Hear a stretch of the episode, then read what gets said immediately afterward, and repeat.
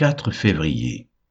Deutéronome chapitre 1, Ecclésiaste chapitre 1 verset 1 à chapitre 2 verset 11, Luc chapitre 6 verset 1 à 19. Deutéronome chapitre 1 Voici les paroles que Moïse adressa à tout Israël de l'autre côté du Jourdain, dans le désert, dans la plaine vis-à-vis de Suf, entre Paran Tophel, Laban, Hatzeroth et Dizahab. Il y a onze journées depuis Horeb par le chemin de la montagne de Séhir jusqu'à Kadès Barnéa. Dans la quarantième année, au onzième mois, le premier du mois, Moïse parla aux enfants d'Israël selon tout ce que l'Éternel lui avait ordonné de leur dire. C'était après qu'il eut battu Sion, roi des Amoréens, qui habitait à Hesbon, et Og, roi de Bazan, qui habitait à Ashtaroth et à Édrei.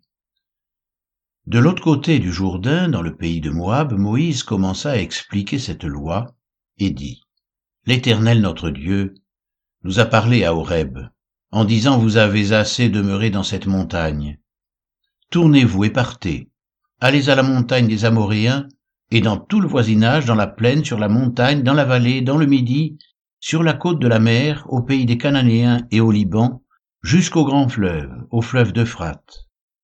Voyez, j'ai mis le pays devant vous, allez, et prenez possession du pays que l'Éternel a juré de donner à vos pères, Abraham, Isaac et Jacob, à eux et à leur postérité après eux. Dans ce temps-là, je vous dis, je ne puis pas à moi seul vous porter. L'Éternel votre Dieu vous a multiplié, et vous êtes aujourd'hui aussi nombreux que les étoiles du ciel. Que l'Éternel, le Dieu de vos pères, vous augmente mille fois autant, et qu'il vous bénisse comme il vous l'a promis. Comment porterai-je à moi seul votre charge, votre fardeau et vos contestations?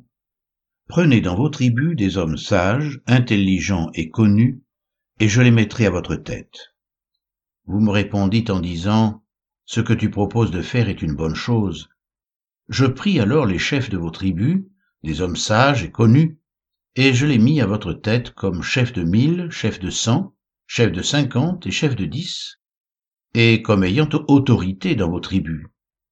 Je donnai dans le même temps cet ordre à vos juges, écoutez vos frères, et jugez selon la justice les différends de chacun avec son frère ou avec l'étranger. Vous n'aurez point égard à l'apparence des personnes dans vos jugements, vous écouterez le petit comme le grand. Vous ne craindrez aucun homme, car c'est Dieu qui rend la justice. Et lorsque vous trouverez une cause trop difficile, vous la porterez devant moi pour que je l'entende. C'est ainsi que je vous prescrivis dans ce temps-là tout ce que vous aviez à faire. Nous partîmes d'Horeb, et nous parcourûmes en entier ce grand et affreux désert que vous avez vu. Nous prîmes le chemin de la montagne des Amoréens, comme l'Éternel notre Dieu nous l'avait ordonné, et nous arrivâmes à Cadès Barnia. Je vous dis, vous êtes arrivés à la montagne des Amoréens que l'Éternel notre Dieu nous donne.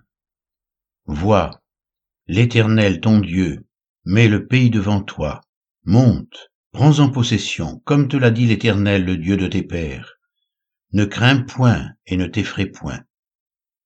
Vous vous approchâtes tous de moi et vous dites, envoyons des hommes devant nous pour explorer le pays, et pour nous faire un rapport sur le chemin par lequel nous y monterons, et sur les villes où nous arriverons. Cet avis me parut bon, et je pris douze hommes, parmi vous, un homme par tribu. Ils partirent, traversèrent la montagne, et arrivèrent jusqu'à la vallée d'Escol, qu'ils explorèrent. Ils prirent dans leurs mains des fruits du pays, et nous les présentèrent. Ils nous firent un rapport et dirent, c'est un bon pays que l'Éternel notre Dieu nous donne. Mais vous ne voulûtes point y monter, et vous fûtes rebelles à l'ordre de l'Éternel votre Dieu. Vous murmurâtes dans vos tentes, et vous dites, c'est parce que l'Éternel nous hait, qui nous a fait sortir du pays d'Égypte, afin de nous livrer entre les mains des Amoréens et de nous détruire. Où monterions-nous? Nos frères nous ont fait perdre courage en disant, c'est un peuple plus grand et de plus haute taille que nous, ce sont des villes grandes et fortifiées jusqu'au ciel. Nous y avons même vu des enfants d'Anak. Je vous dis, ne vous épouvantez pas, et n'ayez pas peur d'eux. L'Éternel votre Dieu qui marche devant vous combattra lui-même pour vous, selon tout ce qu'il a fait pour vous sous vos yeux en Égypte, puis au désert, où tu as vu que l'Éternel ton Dieu t'a porté comme un homme porte son fils pendant toute la route que vous avez faite jusqu'à votre arrivée en ce lieu. Malgré cela, vous n'eûtes point confiance en l'Éternel votre Dieu, qui allait devant vous sur la route pour vous chercher un lieu de campement, la nuit dans un feu afin de vous montrer le chemin où vous deviez marcher, et le jour dans une nuée.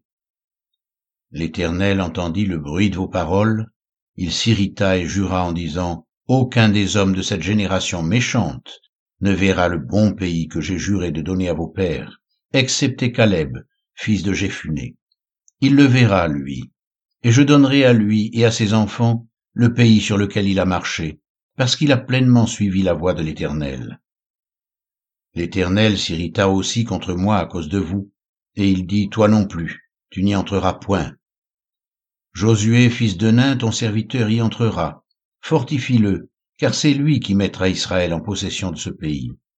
Et vos petits-enfants, dont vous avez dit ils deviendront une proie, et vos fils, qui ne connaissent aujourd'hui ni le bien ni le mal, ce sont eux qui y entreront. C'est à eux que je le donnerai, et ce sont eux qui le posséderont. Mais vous, tournez-vous, et partez pour le désert dans la direction de la mer Rouge. Vous répondîtes en me disant, nous avons péché contre l'Éternel. Nous monterons et nous combattrons comme l'Éternel notre Dieu nous l'a ordonné. Et vous ceignîtes chacun vos armes, et vous fîtes le projet téméraire de monter à la montagne. L'Éternel me dit, dis-leur, ne montez pas, et ne combattez pas, car je ne suis pas au milieu de vous. Ne vous faites pas battre par vos ennemis. Je vous parlais, mais vous n'écoutâtes point. Vous fûtes rebelles à l'ordre de l'Éternel, et vous montâtes audacieusement à la montagne. Alors les Amoréens qui habitent cette montagne sortirent à votre rencontre et vous poursuivirent comme font les abeilles. Ils vous battirent en Séhir jusqu'à Horma. À votre retour, vous pleurâtes devant l'Éternel. Mais l'Éternel n'écouta point votre voix et ne vous prêta point l'oreille. Vous restâtes à Cadès, où le temps que vous y avez passé fut de longue durée. L'Ecclésiaste, chapitre 1 Parole de l'Ecclésiaste, fils de David, roi de Jérusalem. Vanité des vanités, dit l'Ecclésiaste. Vanité des vanités, tout est vanité. Quel avantage revient-il à l'homme de toute la peine qu'il se donne sous le soleil? Une génération s'en va, une autre vient, et la terre subsiste toujours. Le soleil se lève, le soleil se couche, il soupire après le lieu d'où il se lève de nouveau. Le vent se dirige vers le midi, tourne vers le nord, puis il tourne encore et reprend les mêmes circuits. Tous les fleuves vont à la mer, et la mer n'est point remplie. Ils continuent à aller vers le lieu où ils se dirigent. Toutes choses sont en travail au-delà de ce qu'on peut dire. L'œil ne se rassasie pas de voir, et l'oreille ne se lasse pas d'entendre. Ce qui a été, c'est ce qui sera et ce qui s'est fait, c'est ce qui se fera. Il n'y a rien de nouveau sous le soleil. S'il est une chose dont on dise voici ceci c'est nouveau, cette chose existait déjà dans les siècles qui nous ont précédés. On ne se souvient pas de ce qui est ancien, et ce qui arrivera dans la suite ne laissera pas de souvenir chez ceux qui vivront plus tard. Moi, l'Ecclésiaste, j'ai été roi d'Israël à Jérusalem. J'ai appliqué mon cœur à rechercher et à sonder par la sagesse tout ce qui se fait sous les cieux.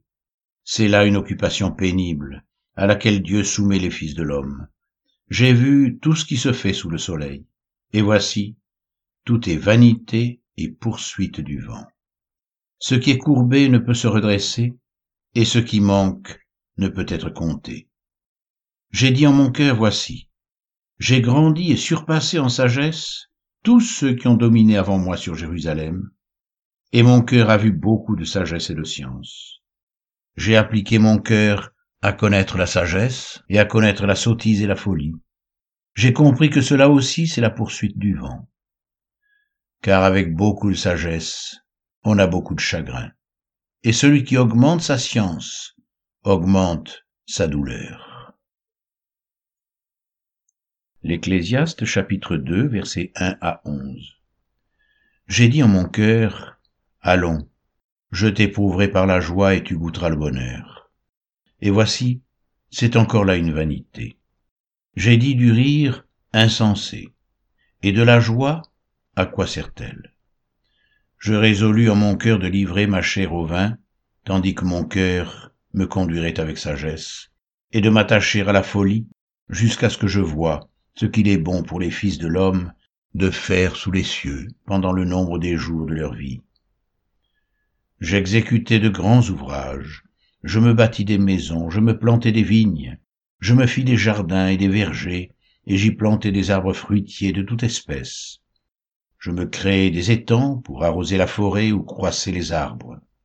J'achetai des serviteurs et des servantes, et j'eus leurs enfants nés dans la maison. Je possédai des troupeaux de bœufs et de brebis, plus que tous ceux qui étaient avant moi dans Jérusalem. Je m'amassai de l'argent et de l'or, et les richesses des rois et des princes. Je me procurai des chanteurs et des chanteuses, et les délices des fils de l'homme, des femmes en grand nombre. Je devins grand, plus grand que tous ceux qui étaient avant moi dans Jérusalem, et même ma sagesse demeura avec moi. Tout ce que mes yeux avaient désiré, je ne les en ai point privés. Je n'ai refusé à mon cœur aucune joie, car mon cœur prenait plaisir à tout mon travail, et c'est la part qui m'en est revenue. Puis, j'ai considéré tous les ouvrages que mes mains avaient faits, et la peine que j'avais prise à les exécuter, et voici, tout est vanité et poursuite du vent, et il n'y a aucun avantage à tirer de ce qu'on fait sous le soleil.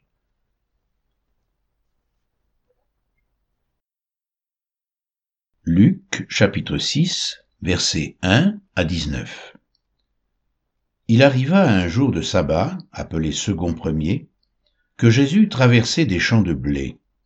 Ses disciples arrachaient des épis et les mangeaient, après les avoir froissés dans leurs mains.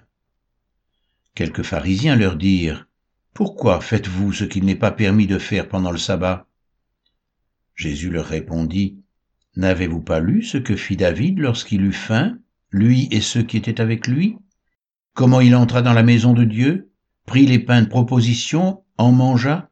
Et en donna à ceux qui étaient avec lui, bien qu'il ne soit permis qu'aux sacrificateurs de les manger Et il leur dit, le Fils de l'homme est maître même du sabbat. Il arriva un autre jour de sabbat que Jésus entra dans la synagogue et qu'il enseignait. Il s'y trouvait un homme dont la main droite était sèche. Les scribes et les pharisiens observaient Jésus pour voir s'il ferait une guérison le jour du sabbat. C'était afin d'avoir sujet de l'accuser. Mais il connaissait leurs pensées. Et il dit à l'homme qui avait la main sèche, Lève-toi, et tiens-toi là au milieu. Il se leva et se tint debout. Et Jésus leur dit, je vous demande s'il est permis, le jour du sabbat, de faire du bien ou de faire du mal, de sauver une personne ou de la tuer. Alors, promenant ses regards sur eux tous, il dit à l'homme, Étends ta main. Il le fit, et sa main fut guérie. Ils furent remplis de fureur, et ils se consultèrent pour savoir ce qu'ils feraient à Jésus. En ce temps-là, Jésus se rendit sur la montagne pour prier, et il passa toute la nuit à prier Dieu. Quand le jour parut, il appela ses disciples et il en choisit douze auxquels il donna le nom d'apôtres. Simon, qu'il nomma Pierre, André son frère, Jacques, Jean, Philippe, Barthélemy, Matthieu, Thomas, Jacques, fils d'Alphée, Simon, appelé le Zélote, Jude, fils de Jacques, et Judas Iscario qui devint traître. Il descendit avec eux et s'arrêta sur un plateau où se trouvait une foule de ses disciples et une multitude de personnes de toute la Judée, de Jérusalem et de la contrée maritime de Tyr et de Sidon. Ils étaient venus pour l'entendre et pour être guéris de leur maladie. Ceux qui étaient tourmentés par des esprits impurs étaient guéris, et toute la foule cherchait à le toucher, parce qu'une force sortait de lui et les guérissait tous.